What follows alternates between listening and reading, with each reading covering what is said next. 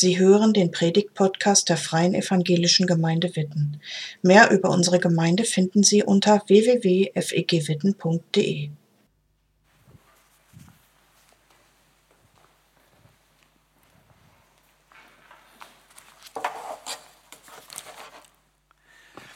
Ja, ich habe euch einen Bibelvers mitgebracht, ähm, über den ich predigen will. Und zwar aus dem Hebräerbrief Kapitel 13, der Vers 16. Da heißt es, vergesst nicht Gutes zu tun und mit anderen zu teilen, denn das sind die Opfer, an denen Gott gefallen hat.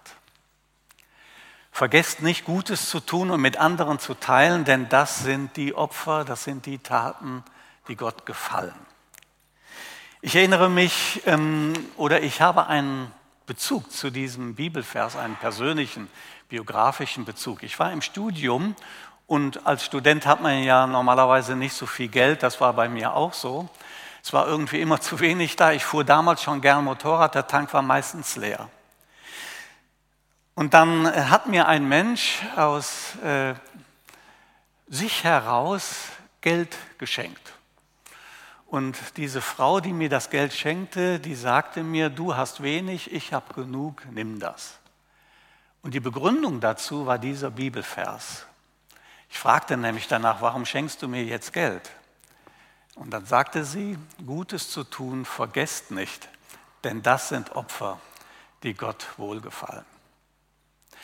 Das ist mein biografischer Bezug zu diesem Bibelvers und ähm, Deswegen befasst mich dieses Thema heute und gestern und wahrscheinlich auch morgen. Gutes tun, vergesst nicht.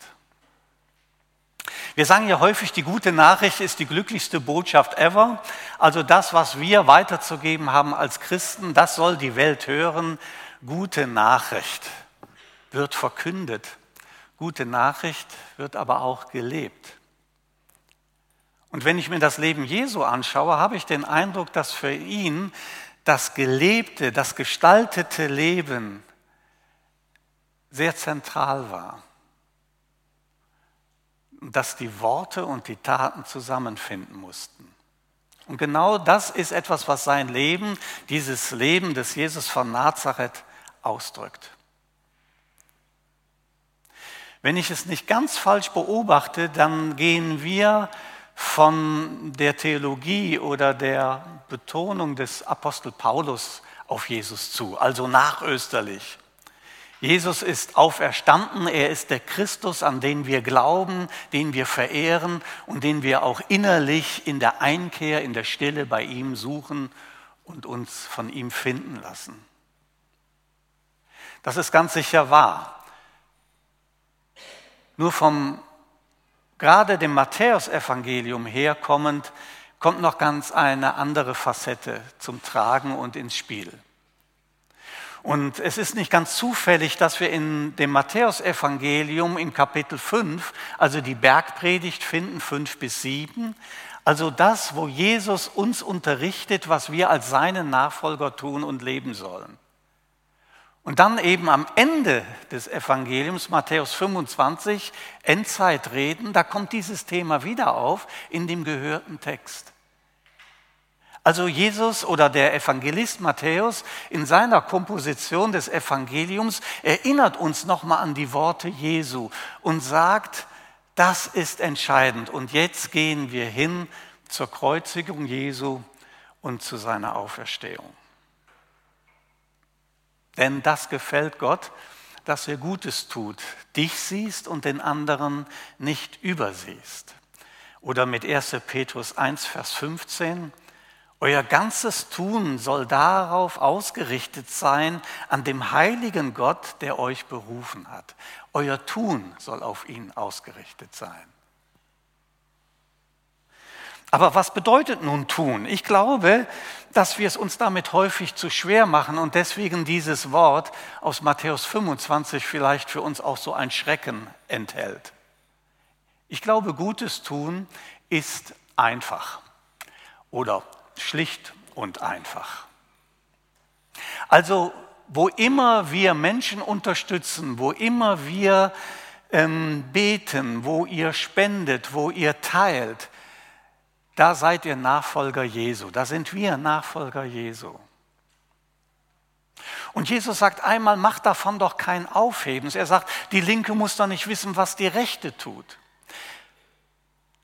Also dieses Tun ist etwas sehr Unauffälliges, gar nichts Großartiges. Und das fasziniert mich an dieser Geschichte oder an diesen Worten Jesu Matthäus 25. Da kommen Leute, und Jesus spricht sie an und sagt, ich war arm und ihr habt mir gegeben. Ich war hungrig, ihr habt mir zu essen gegeben, durstig zu trinken gegeben. Ich habe gefroren und ihr habt mich gewärmt. Und die Leute, und das ist das Spannende an dieser Geschichte, fragen, ja wann denn, Herr? Und darin steckt doch wohl offensichtlich eine ganz große artige Botschaft, nämlich die Botschaft, wir wissen gar nichts davon. Und wenn die Menschen, die Gutes getan haben, gar nicht wissen, dass sie es getan haben, war es doch ganz offensichtlich für sie eine Selbstverständlichkeit. Denn das Selbstverständliche vergisst du, vergesse ich, das Aufsehenerregende, das Besondere, das ist das, das wir erinnern. Aber das Kleine, das Bescheidene, das Selbstverständliche, das erinnern wir nicht. Und umgekehrt ist es wieder so, dass da einige sind und sagen, ja, wann haben wir dich denn nackt elend bloß gesehen und wir hätten dir nicht geholfen? Und Jesus sagt, ja, das Selbstverständliche hast du nicht getan. Und so ist die Einladung oder der Auftrag, die Berufung unseres Glaubens an Jesus von der Bergpredigt und von Matthäus 25 etwas schlicht und einfaches. Gutes tun. Das macht die Nachfolge aus. Es sind die selbstverständlichen Dinge, die uns Christus ähnlich machen. Gutes tun ist wenig aufsehenerregend und deswegen bleibt es vielleicht auch so oft aus. Denn natürlich ist es uns naheliegend, für gute Taten oder das Besondere wollen wir gern gesehen werden. Aber die alltägliche Liebe, die zeigt sich tatsächlich im Geringfügigen. Und ich möchte euch heute Morgen einfach den Blick darauf wenden und dich dadurch ermutigen und dir zeigen, du bist ein Nachfolger Jesu und eine Nachfolgerin Jesu. Äh, Nachfolgerin Jesu. Und du bist es als älterer Mensch und du bist es als junger Mensch und du bist es als Jugendlicher und eben als Mensch, wie man sagt, in den besten Jahren.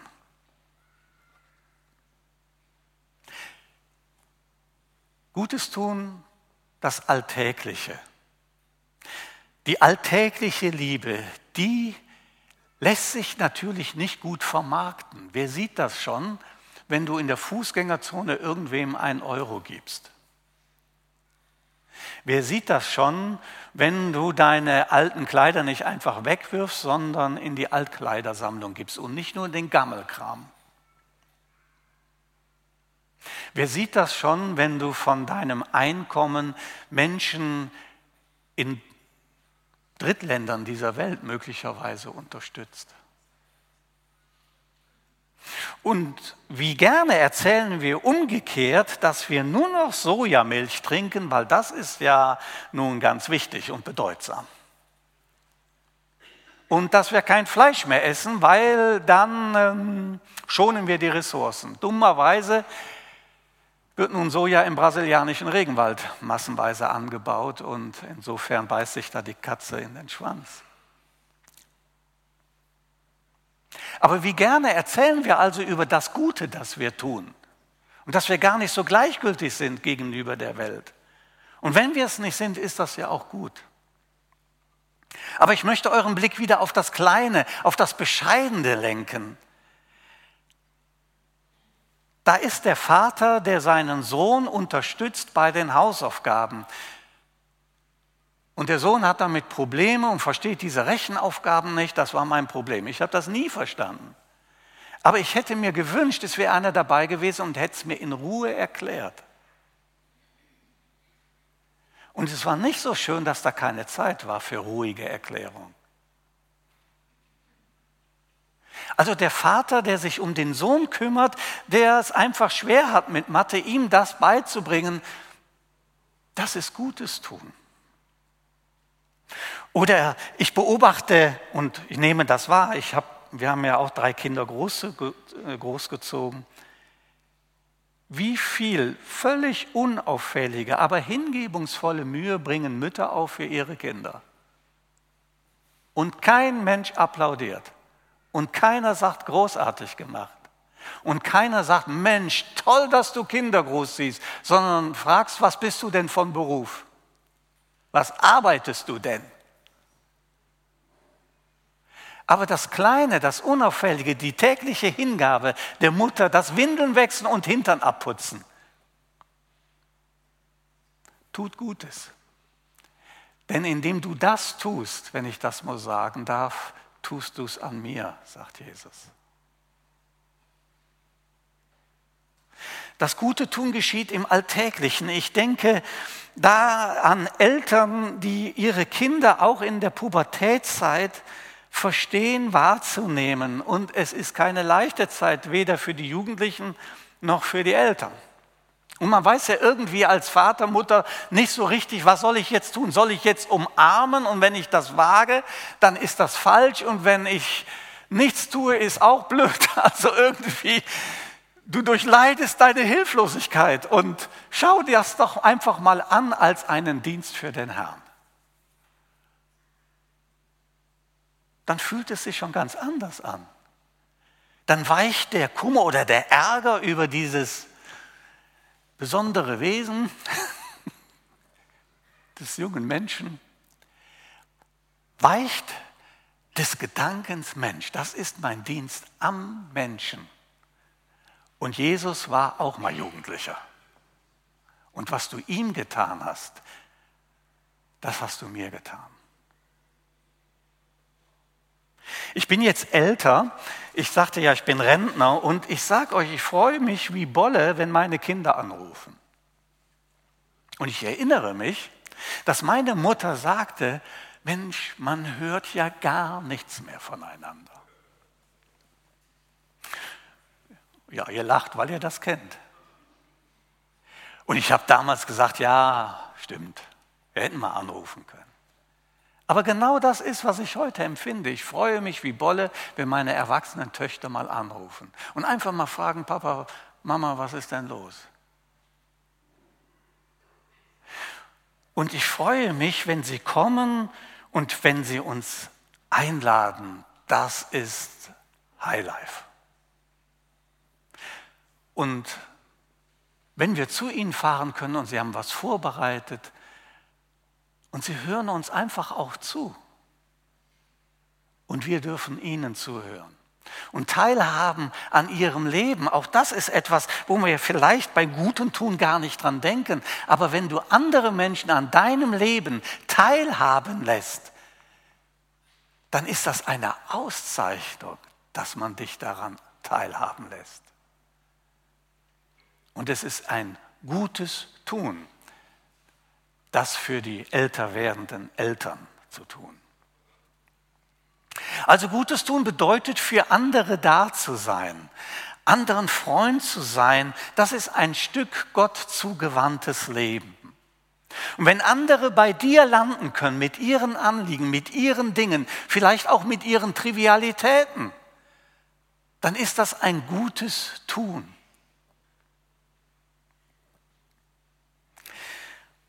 Gestern war unser Enkel bei uns und der Grundschule und der malt jetzt und hat das Basteln entdeckt. Und die Großeltern sind total glücklich, weil nicht nur sein Daddel-Laptop-Ding. Und dann sitzt er da mit seiner Schere und schneidet, geht zu meinem Schreibtisch und nimmt die Predigt. Und der Kleine malt da drauf rum. Und der Große schneidet. Und dann hat er mir das geschenkt und er hat so eine Blume ausgeschnitten und dann musste ich die ausmalen. Und ich habe mich gefreut über diese Gemeinschaftsarbeit. Einen Augenblick nur. Und doch etwas sehr Schönes. Ja, selbst Kinder folgen Jesus nach, indem sie etwas Gutes tun. Nicht gezwungen, nicht gedroht, ganz natürlich, einfach so, weil das freut den Opa. Ich schenke ihm meine ausgeschnittene Blume. Und Erik der Kleiner denkt, habe ich das nicht großartig gemalt? Ein Stück Nachfolge Jesu ist es, mit anderen Freizeit zu verbringen, einfach da zu sein, zuzuhören. Ich erinnere mich, dass ich, als ich Jugendlicher war, einen Ältesten hatte, der das tat. Der hörte zu. Das war ganz besonders, denn ich kannte auch ältere Älteste, die hörten nicht so gut zu. Aber der hörte zu. Und viel später habe ich dann erfahren, dass er sich für mich dann auch eingesetzt hat in dem ältesten Kreis, als die anderen Mitbrüder, sagte man damals, nur die Stirn runzelten. Da hat er für mich ein gutes Wort eingelegt. Fürsprache ist mein Stichwort. Was du dem anderen getan hast, einen, für den du Fürsprache eingelegt hast, in welcher Situation auch immer, sagt Jesus, das hast du mir getan. Wir hatten jetzt in unserer kleinen Gemeinde, ich betreue jetzt unsere kleine Tochtergemeinde, wir hatten da ein Gespräch und da ging es ähm, um so den Aspekt äh, des Ermahnens. Oh, ermahnt einander, helft einander zurecht, steht in der Schrift, kann man ja nichts sagen, aber uh. Und das finde ich schon spannend. Also wir hören ja Ermahnung und zurechthelfen komischerweise negativ, irgendwie bedrohend. Da will mir einer was sagen. Aber könnte es nicht sein, dass in dem zurecht helfenden Wort wirklich eine Chance für mich steckt? Und bevor ich mich ärgere und aufrege, lohnt es vielleicht einen Augenblick mal stille zu halten, innezuhalten und zu fragen, könnte daran etwas Wahres sein? Ich muss ja nicht alles annehmen, was mir gesagt wird, aber ich muss auch nicht alles zurückweisen. Helft einander zurecht, auch das ist eine Form der Nächstenliebe, der Nachfolge Jesu.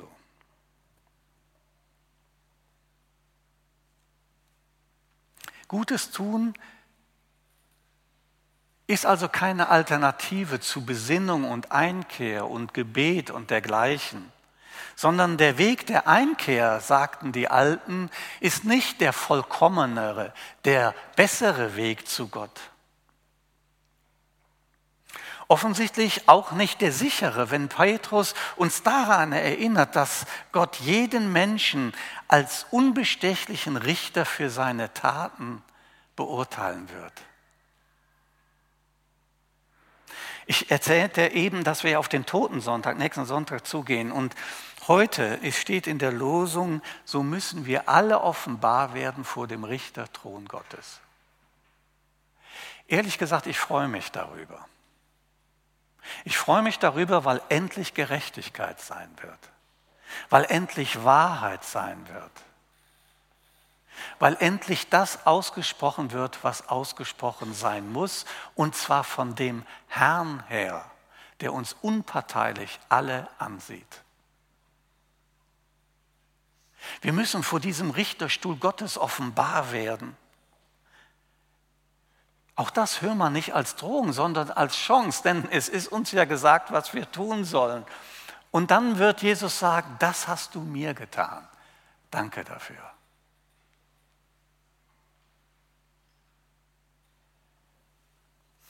Jesus, wenn er von der Gemeinschaft mit sich spricht, dann spricht er davon, seine Gebote zu halten, den Willen des Vaters zu tun. Und Gutes tun bedeutet, eben für andere da zu sein. Wie entkomme ich, vielleicht ist das ja auch ein Thema, wie entkomme ich der drohenden Gleichgültigkeit dem Glauben gegenüber? Ich finde, Glauben kann ja auch zu einer furchtbaren Gewohnheit werden. Also ich glaube halt, ja, aber ja, gut, glaub halt. Aber spannend wird's doch, wenn wir aus dem Glauben, den wir gefasst haben, Praktisches werden lassen. Und noch einmal, dabei muss es nicht begeisterndes sein. Ich habe manchmal auch den Eindruck, dass wir in Gemeinde und auch Gemeinden begeistern wollen. Ich weiß nicht, ob das so unser Auftrag ist. Begeisterung ernten? Also von Jesus waren viele Menschen nicht begeistert. Das steht schon mal fest. Am Ende hat man ihn festgenagelt. Aber den Menschen, denen Jesus begegnet ist, die waren von ihm tief berührt, betroffen, getroffen, versöhnt, aufgehoben, angenommen, nach Hause gekommen.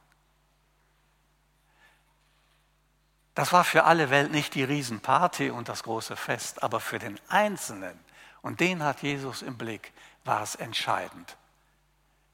Ich war durstig und du hast mir zu trinken gegeben, ich war hungrig und du hast mir zu essen gegeben.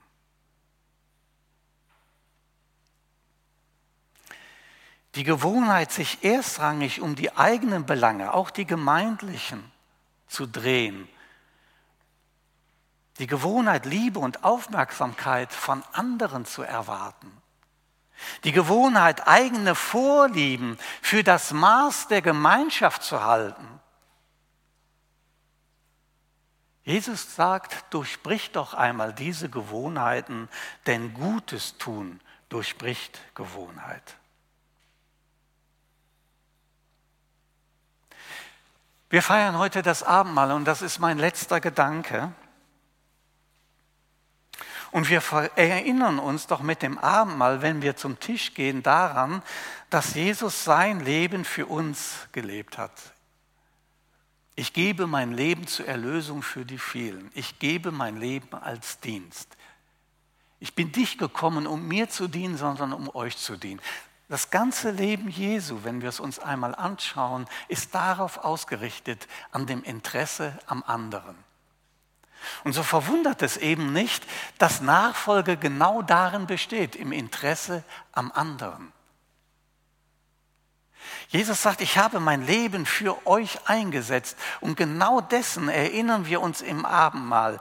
Bis in den Tod hinein bin ich für dich gegangen.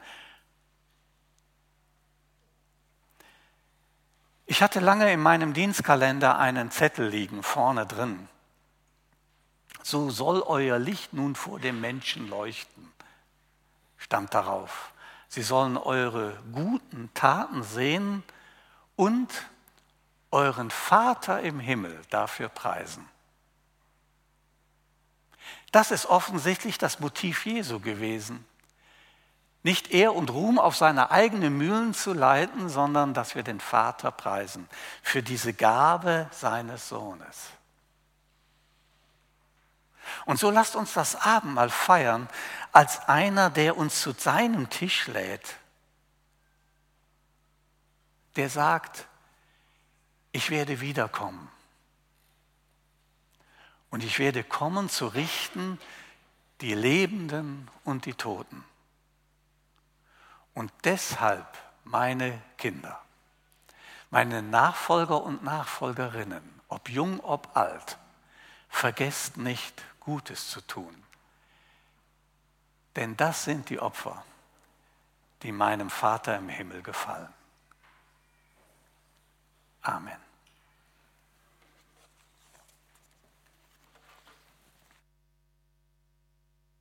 Danke fürs Zuhören. Sie wünschen sich jemanden, der ein offenes Herz und Ohr für Sie hat? Wir haben ein Team von Seelsorgern, das sich freut, für Sie da zu sein und vermitteln Ihnen gerne einen Kontakt. Anruf genügt unter Witten 93726.